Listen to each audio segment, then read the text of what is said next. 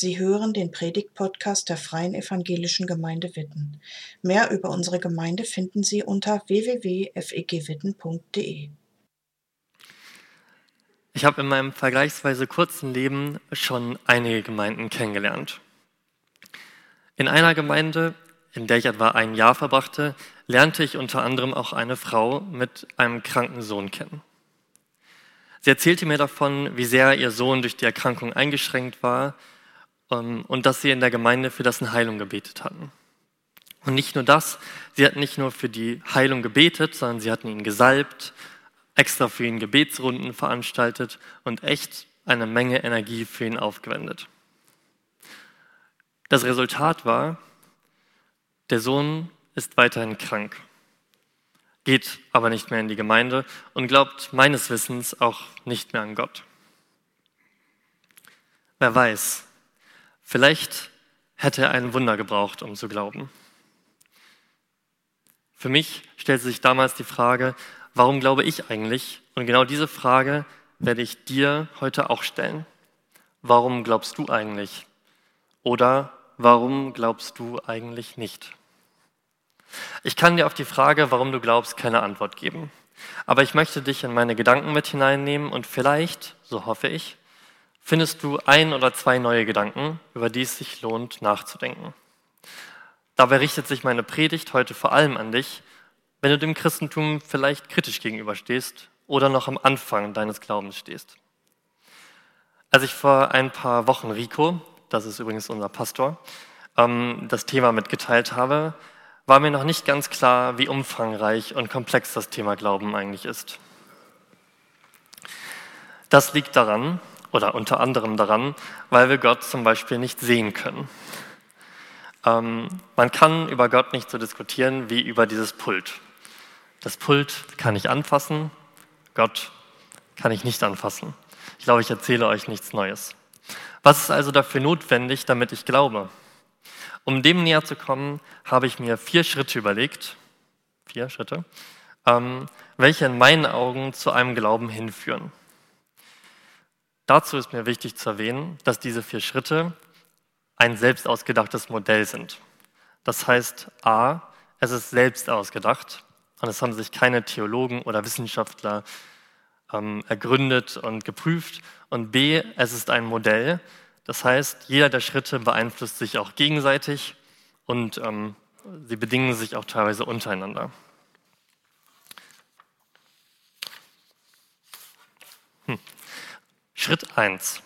Halte ich für möglich, dass es Gott gibt. Bei diesem Schritt geht es um deine persönliche Prägung. Du hast deine eigene Geschichte, deine eigenen Vorbilder und Menschen und Erlebnisse, die dich geprägt haben. Dazu kommt noch deine Weltanschauung. Niemand nimmt die Welt so wahr, wie du sie wahrnimmst. Wenn du auf dieser Ebene die Existenz Gottes für möglich hältst, könnte der zweite Schritt kommen. Schritt 2. Mache ich mich auf die Suche nach Gott. Für Schritt zwei kannst du dir bereits vorstellen, dass es einen Gott gibt. Es liegt nun an dir, ob du dich auf die Suche begibst. Wie sieht so eine Suche aus? Du könntest damit beginnen, dich über die Religionen, die es so gibt, zu informieren und verschiedene Gottesdienste zu besuchen. Oder du könntest mit einem Gebet an den dir unbekannten Gott starten. Schritt drei: Wie ordne ich ein, was ich erlebt habe? Falls du dich auf die Suche nach Gott begeben hast, findest du vielleicht etwas, was dich berührt. Manchmal ist es nur ein bestimmtes Gefühl in einem besonderen Moment. Manchmal ist es die Begegnung mit einem Menschen, der dich begeistert oder dir weiterhilft. Manchmal ist es der rettende Gedanke in der Not oder die Rettung selbst aus einer sehr gefährlichen Situation. Und dann kommt die entscheidende Frage. War das jetzt der Zufall oder war das Gott? Schritt 4. Ich fülle meine Erkenntnisse mit Leben. Egal zu welchen Schlüssen du gekommen bist, der vierte und letzte Schritt bedeutet für mich, meine Erkenntnisse mit Leben zu füllen. Wenn du zum Beispiel zu dem Schluss gekommen bist, dass es Gott nicht gibt, würde ich mir die Frage stellen, was das für mich jetzt auch für Konsequenzen hat oder bedeutet. So eine Erkenntnis könnte zum Beispiel sein, ähm, dass man religiöse Muster, die man nicht mehr äh, alte religiöse Muster, die man äh, verwerfen könnte, weil man ja jetzt keinen Grund hat, diese weiter zu behalten. Oder es könnte sein, dass man hinterfragen kann, warum man seine eigenen Werte hat und woher die überhaupt kommen. Es könnte aber auch sein, dass du zu dem Schluss kommst, dass es Gott gibt. Wenn sich Gott dir gezeigt hat, und an dieser Stelle spreche ich aufgrund meines eigenen Glaubens nur noch von dem christlichen Gott, dann bin ich der Meinung, dass diese Feststellung ebenfalls mit Leben gefüllt werden sollte. Die Erkenntnis, dass es Gott gibt, sollte mindestens genauso große Veränderungen mit sich bringen wie die, dass es Gott nicht gibt. Leider weiß ich nicht, wo du persönlich jetzt so stehst, was deine Gedanken zu dem Thema sind und ob du mir bis zu diesem Punkt folgen konntest. Trotzdem hoffe ich, dass du noch bei den nächsten Schritten dabei bist. Ich bin davon überzeugt, dass man vieles über den christlichen Glauben lernen kann, wenn man in die Bibel schaut. Deswegen habe ich mir jetzt drei bekannte Persönlichkeiten rausgesucht, welche ich jetzt etwas genauer unter die Lupe nehmen werde.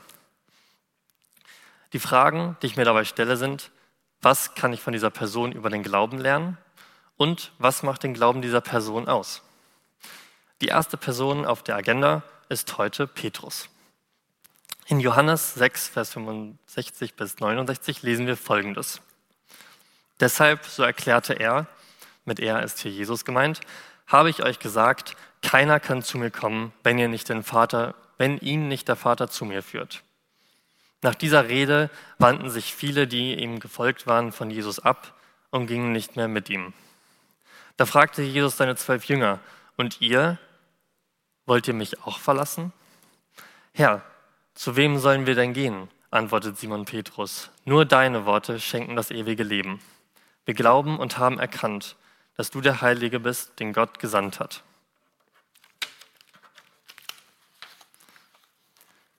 Wenn ich diesen Bibeltext lese, stolper ich selbst über die kontroverse Aussage von Jesus. Keiner kann zu mir kommen, wenn ihn nicht der Vater zu mir führt. Vielleicht wäre ich damals auch selbst abgekehrt von Jesus nach so einer Aussage. Im Endeffekt sagt Jesus, können wir den Glauben in uns selbst nicht bewirken, wenn es nicht von Gott aus bewirkt wird. Dem entgegen steht das Versprechen von Jesus aus Matthäus 7, Vers 7. Bittet Gott und er wird euch geben. Sucht und ihr werdet finden. Klopft an und euch wird die Tür geöffnet. Ich selber schlussfolgere daraus Folgendes. Wir können uns nur auf die Suche nach Gott begeben, aber den Glauben an Gott, der entsteht nur, wenn Gott sich uns zeigt und den Glauben in uns bewirkt. Anders gesagt, wir können zur Tür gehen und klopfen, aber was sie aufgemacht wird, ist ein Geschenk. Glauben ist ein Geschenk.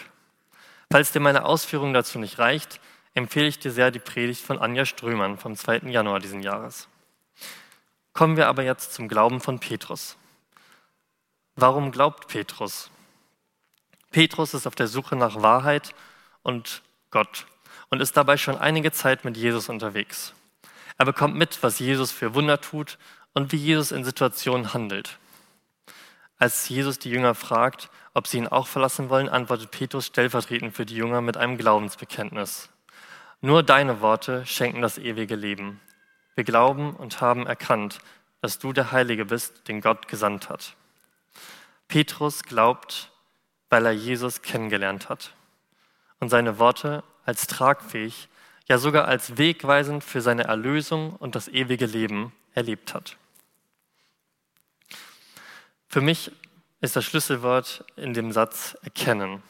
Ich glaube, dass Petrus Jesus als Sohn Gottes erkennen konnte, weil er mit ihm unterwegs war, also eine Beziehung mit ihm hatte. Und das gilt auch für heute. Wenn du auf der Suche nach dem christlichen Gott bist, dann suchst du nicht nach einer ungezielten Gewalt, nach einem desinteressierten, machtvollen Wesen, sondern du bist auf der Suche nach einem persönlichen Gott. Das bedeutet, dass Gott wie eine Person auch einen Charakter hat. Und wenn du herausfinden möchtest, ob hinter einem Erlebnis, was du erlebst, Gott steckt, musst du also zunächst seinen Charakter kennen. Aber wie lerne ich Gottes Charakter kennen? Hier ein kleiner Crashkurs. Lies die Bibel, vor allem die Evangelien, die von Jesus erzählen. Wenn Bibellesen nicht so dein Ding ist, hör sie dir an. Denk daran, die Bibel ist eine historische Buchsammlung und manchmal kann es ziemlich trocken, unverständlich oder langweilig sein. aber die Erkenntnisse lohnen sich. Lass dir von Menschen, die schon eine Beziehung mit Gott haben, erzählen, wie sie Gott erleben oder wie sie herausfordernde Fragen beantworten. Aber vor allem, wenn du dich bereit dazu fühlst, probier es aus. Rede mit Gott, indem du betest.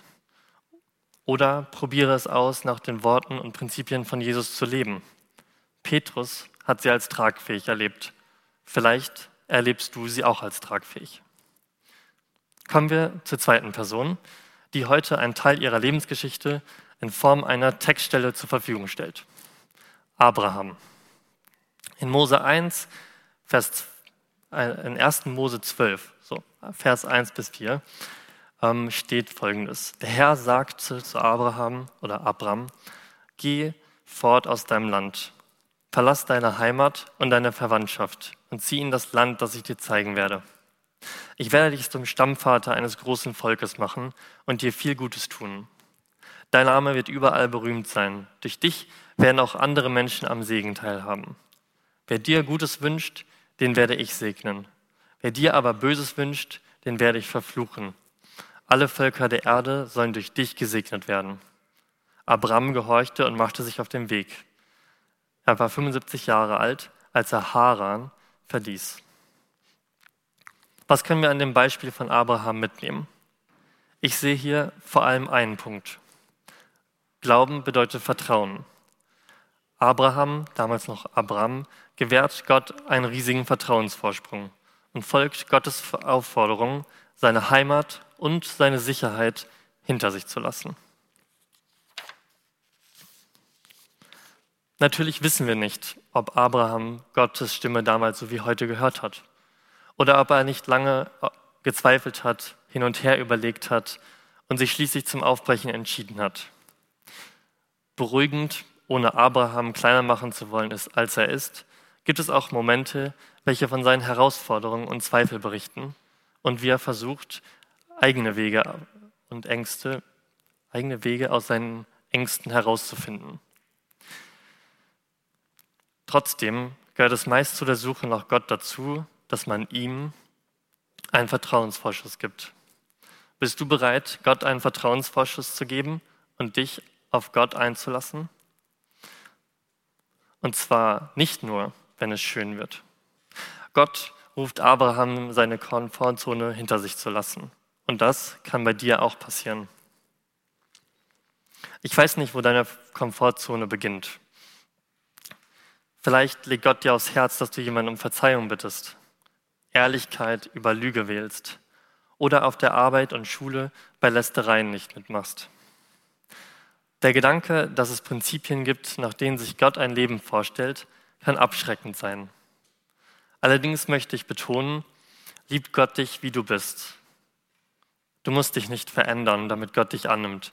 Veränderung ist etwas, was im Prozess des Glaubens von alleine passiert. Gib es nicht weg, Gott kennenzulernen nur weil es vielleicht unangenehm werden könnte. Gott hat Abraham auch durch seine Zweifel, Ängste und Fehler hindurch begleitet.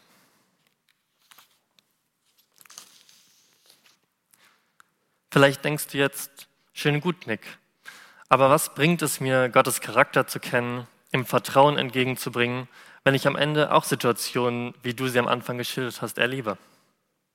Was ist mit dem Kind, welches nicht gesund geworden ist?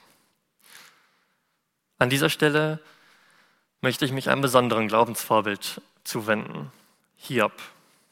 Hiob erlebt in seinem Leben eine große Menge Leid, welches von Gott zugelassen wird. Doch was können wir von Hiob lernen?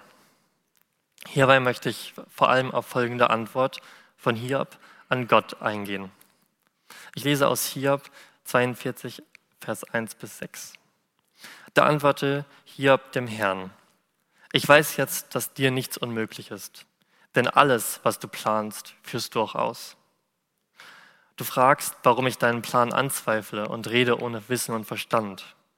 In meinem Unverstand habe ich geredet von Dingen, die mein Denken übersteigen. Du hast mich aufgefordert, zuzuhören und dann auf deine Fragen zu erwidern. Ich kannte dich ja nur vom Hören sagen. Jetzt aber hat mein Auge dich geschaut. Ich schäme mich für alles, was ich sagte. In Staub und Asche nehme ich es zurück. Hiob nimmt seine Beziehung zu Gtt in die schwierige Situation mit hinein. Er redet mit Gott und bringt Gott all seine Fragen, Zweifel und seine Unzufriedenheiten entgegen. Ich kann Hiob sehr gut nachvollziehen. Manchmal bin ich richtig wütend auf Gott. Gerade im Angesicht des Leids von anderen Menschen, welches ich auf der Arbeit erlebe, kann ich richtig mit ihm mitfühlen. Du und ich können es aber genauso handhaben wie Hiob. Wenn du bereits eine Beziehung zu Gott pflegst, dann schrei ihn vielleicht mal an, wenn es dir nach ist, und stell ihm die schwierigen Fragen des Lebens. C.S. Lewis, der Autor von Narnia, sagte mal, Life with God is not immunity from difficulties, but peace in difficulties. Frei übersetzt heißt das so viel wie, wenn du mit Gott lebst, bist du nicht immun gegen Leid, aber du kannst in deinen Schwierigkeiten Frieden erleben.